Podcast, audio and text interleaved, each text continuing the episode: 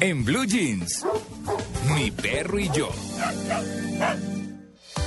Bueno, para tener perrito hay que ahorrar también. Hay que ahorrar, sí, Sí, pues depende del sí perro que- que esté comprando, ¿no? Ah, no, sí, no, sí, pues sí, si lo quiere exposición le toca ahorrar mucho. Bastante. Sí, no, no tanto, pero, pero bueno, no, los queremos invitar a ahorrar y vamos, eh, eh, les quería mencionar antes de comenzar la sección eh, que el Fondo Nacional del Ahorro los invita a ahorrar no solamente para viviendas, sino también para educación, lo que ustedes prefieran. Hacen un ahorro mensual, disciplinado, consuetudinario, de un dinero específico dependiendo de lo que quieren o pueden alcanzar. Y de esta manera consiguen vivienda o garantizan la educación de sus hijos y logran, por supuesto, que el resultado de lo que ustedes quieren, de lo que han soñado, la tranquilidad de tener una casa y la tranquilidad también de brindarles educación a los hijos. Vamos a hablar de Mi Perro y yo, esta sección que creamos desde hace ocho días y que ha sido todo un éxito eh, porque pues de nuestros oyentes nos lo han dicho, la verdad, y nos parece importantísimo. Casi que quien no tiene un perro en su casa, mucha gente lo tiene. Así que, pues como siempre está William Quiroga, que es nuestro experto de cabecera. William, buenos días. Buenos días, un gusto volver a estar aquí con ustedes. Claro que sí. Vamos a hablar hoy de las razas, ¿no? Pues Como teníamos que qué un... mascota, ¿no? Sí, pues eh, teníamos un, un tema bastante interesante que era cómo seleccionar nuestro perro para llevarlo a nuestro hogar, cómo involucrarnos con una, un animalito Sí. y que éste no vaya a caer por una mala selección en un sitio abandonado Ah. o donado o tirado como muchos hacen en la calle. Ay, pero si la donación es buena. La donación es buena, pero Sí. a buenos centros, Ah, a buenos sí. sitios donde los vayan a, a- a buscar un nuevo hogar. Ah. Pero cuando no, que por culpa de una mala crianza... Que uno por un- sabe, que uno sabe además, por ejemplo, que en Europa mucha gente se va de vacaciones y bota a los perros a la calle. Perfecto. Qué impresión, ¿no? Claro, y lamentablemente que son los que no solamente es botarlos, sino poder ocasionar un accidente, porque un carro viene detrás de accidenta un canino de estos y Mm. cómo se viene generando una serie de accidentes por eso mismo, ¿no? Claro que sí. Bueno, ¿cómo seleccionamos la mascota? Pues lo más interesante, vea que saqué algunos eh, unos tips que debíamos tener cuando vamos a seleccionar un buen perro y es verdaderamente queremos tener un perro en nuestra casa porque uno se pregunta voy a tener un perro en mi casa, pero eso genera una serie de cosas, una serie de cosas de compromiso. Lo primero, este perrito trae su olor característico. Y mucha gente dice, es que yo quiero un perro, pero que no huela a perro. Ah, pues no, pero entonces, sí, entonces lamentablemente No, les va a tocar conseguir es una- uno de porcelana. De peluche, O sí. de peluche. Sí, no, no, pero no. no. puede venir al tema de, de- de- de que no, no quiero que huela, o es que le empiezo a aplicar perfumes, o una serie de cosas Los para mitigar. huelen a perro. Huelen a perro. Ese es el primer tema. El Bueno. comer genera unas necesidades fisiológicas no, pues hacen en él. y chichi, claro. Y si no queremos que nuestro perro haga esas necesidades fisiológicas dentro de nuestra casa, pues tenemos que empezar a recurrir a buscar un sitio neutro donde él pueda generar esas necesidades fisiológicas. Claro. Eso nos obliga a ir al parque, pero si no queremos ni que, no tenemos tiempo, no vivimos con el perro, Mm. queremos mantenerlo encerrado Sí. y no hay ni una persona que lo saque, pues obvio No, el perrito va a hacer sus necesidades O fisiológicas. que en la cuando lo saquen, lo saquen, el que- ese tema de los cuidadores, cuando lo sacan a todos juntos, es complicado, ¿no? Pues porque paran unos, van caminando y entonces unos hacen las necesidades en un lugar, luego los otros. eh, ¿Eso es recomendable o no? Pues es donde empieza la, la- la- la bioseguridad para todos. Y la bioseguridad es empezar a recoger esas heces fecales. Y si llegáramos a un punto más extremo, tener que llevar un atomizador para aplicar eh, eh, un, un elemento que descomponga estas células que, que generan la orina y demás. Y los Alguien diría restos a de... perfumar el bollo. Sí, como lo dijo, como lo dijo el- como lo dijo Sí, sí, sí, el concejal en el, el Chocó. concejal. Entonces, eh, eh, volviendo al tema, entonces, eso sería el primer punto.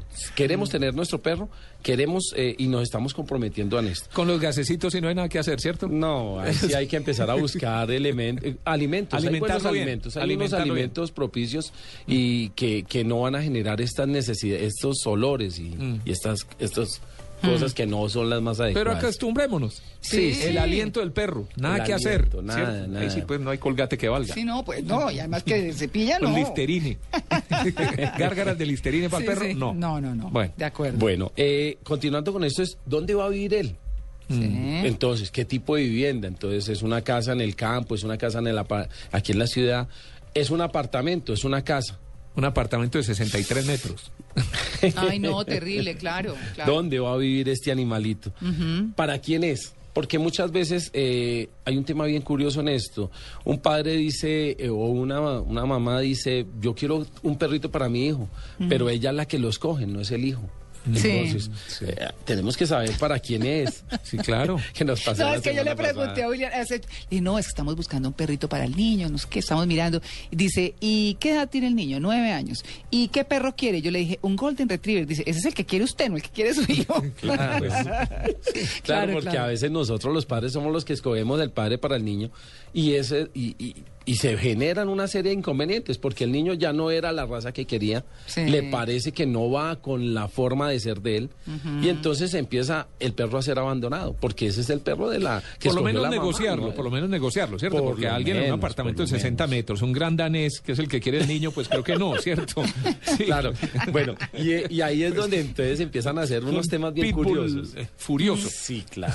Claro. Cuando uno empieza a generar este tema de qué perro quiero llevar para la casa y, qué, y para quién es, entonces nace también la pregunta, ¿qué es la actividad? Un perro debe tener algo bien curioso. Un perro debe tener una, como dueño, una persona que tenga un nivel físico o de actividad física que lo logre imitar o que lo sobrepase, pero nunca que sea menor que el perro. Porque entonces es cuando empiezan los problemas de que ya nadie quiere sacar el perrito a caminar, nadie quiere sacarlo a correr Sí, y sí. una serie de consecuencias que generan este tema. Claro. Con esto entonces termina con el último punto. ¿Qué factor económico tiene para, para invertirle a ese perro? Bueno, hagamos una pausa ahí, tenemos un break chiquitico y vamos a hablar de ese factor económico después del break, ¿le parece? Perfecto. Vale, William. Bueno, la platica para el perro. Sí, claro. Bueno, claro. ¿cómo es la cosa ahí? Pues eh, en este tema tenemos que pensar en muchas cosas. Empezando, ¿qué tipo de comida le vamos a dar? Porque hay unos alimentos, lo que empezábamos a hablar en- en- en- inicialmente, Sí. hay unos que producen unas heces fecales demasiado grandes Sí. y que nos va a generar pues más complicación para recoger. Uy, sí. Hay unas deposiciones menores, pero eso representa unos alimentos super premium, de mejor calidad, pero, Pero que le van pero a están dar mejor. costosos, William. Claro, claro, El bulto del más más fino está en 240 mil pesos. Sí, lamentablemente vivimos en un 16 medio kilos. donde, donde a veces la- la- la- la- el consumo de alimento para perros sup- sobrepasa a veces el, el presupuesto que se, se quisiera tener. Sí, sí, sí, sí. Acompañado de eso viene la parte médico-sanitaria, Mm. que no podemos dejarla de lado porque es una de las más importantes. Sí. La- el tema de las enfermedades infectocontagiosas que puedan eh, eh, transmitir el perro por un mal cuidado en la parte médico-veterinaria hacia el ser humano es bastante delicado. Y entonces, un tratamiento de buenas vacunas, un buen tratamiento de, de vermifugación del perro o de desparasitación, generan unos costos que muchas veces la gente no, no los asume Sí. y no quiere eh, responsabilizarse de este tema. Cuando no se responsabilizan de ese tema, cuando mucha gente lleva a su perrito al parque y no son perros bien tratados, va a hacer sus deposiciones y va a expulsar miles de organismos que van a contagiar a otros perros.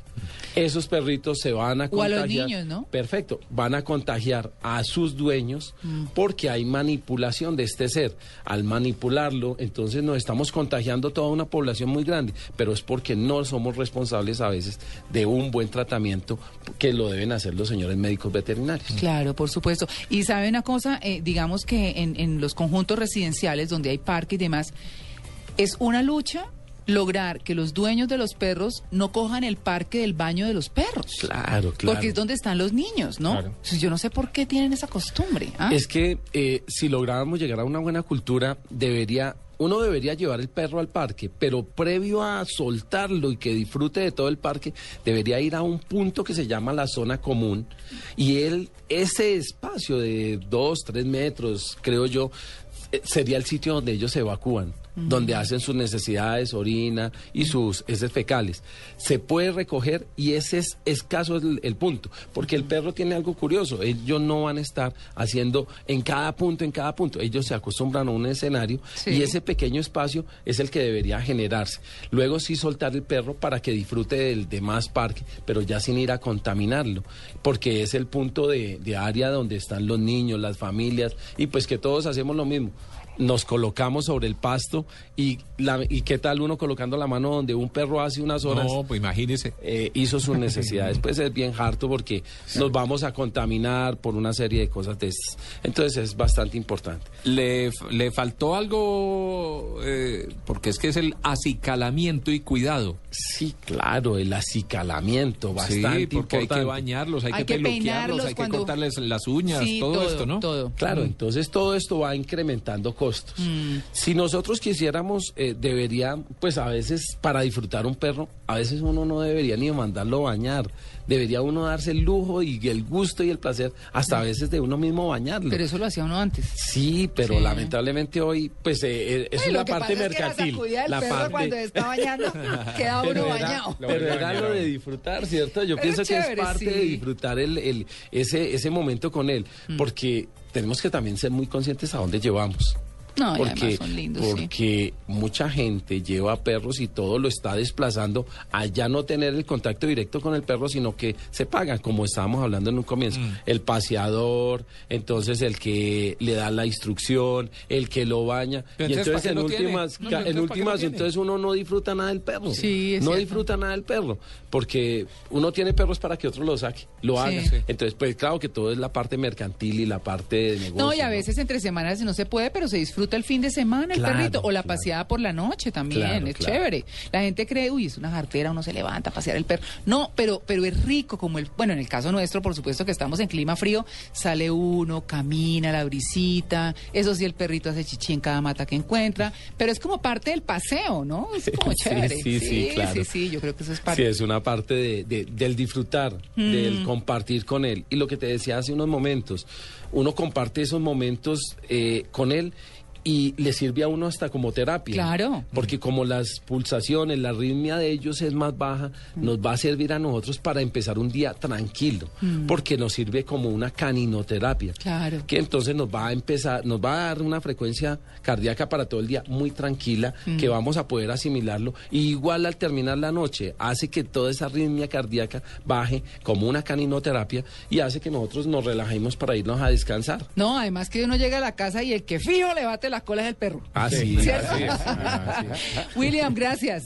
No, no. Bueno, nos vemos en ocho días, ¿no? Bueno, No. en estos días vamos a estar hablando de, de perros, por supuesto. Sí, claro, ¿cierto? vamos a continuar en Sí. ese tema de, de- porque hay bastantes temas, cosas No, que debemos tener en cuenta en el momento de la selección de nuestros perros. Sí. A dónde lo vamos a comprar, si vamos a Sí. ir a los criadores profesionales, si vamos a hacerlo por un perro donado Mm. o si lo vamos a hacer porque lo recogemos de la calle. ¿Qué tics hay que tener cuidado en eso? Ajá. Porque no podemos recoger al primer perro que veamos. Claro. No podemos, ¿qué vemos cuando vamos a seleccionar? Ah, eso es un tema importante. entonces tenemos que tener mucho cuidado en esa parte. Bueno. ¿Para qué lo vamos a dedicar? Si es para el deporte, si es para cuidado, si Mm. es para mascota, si queremos un perro grande y un perro pequeño, todo eso son grande no, con personalidad. Eso, Eso sí. eso hay muchas cosas de donde, de donde hablar de este. Bueno, No, William, este- está buenísimo el tema. Mire, yo quiero decirle que ha tenido mucha acogida la sección. Entonces, bueno, en estos días vamos a estar hablando, por supuesto. Nosotros volvemos a vernos cuando mañana pasado. Me decías que el lunes, El y hay lunes, un tema bien sí. curioso que queríamos tocar como por salirnos un poquitico de esto, ¿Eh? era, ¿será que los perros tienen sentimientos? Ay, pero ¿Será claro. que perciben los sentimientos de las personas con las que conviven? bueno. Total. ¿Y cómo identificar? Hay unas características de, del estrés. Entonces, a ver. Claro. Listo, William. Lo hablamos el lunes entonces.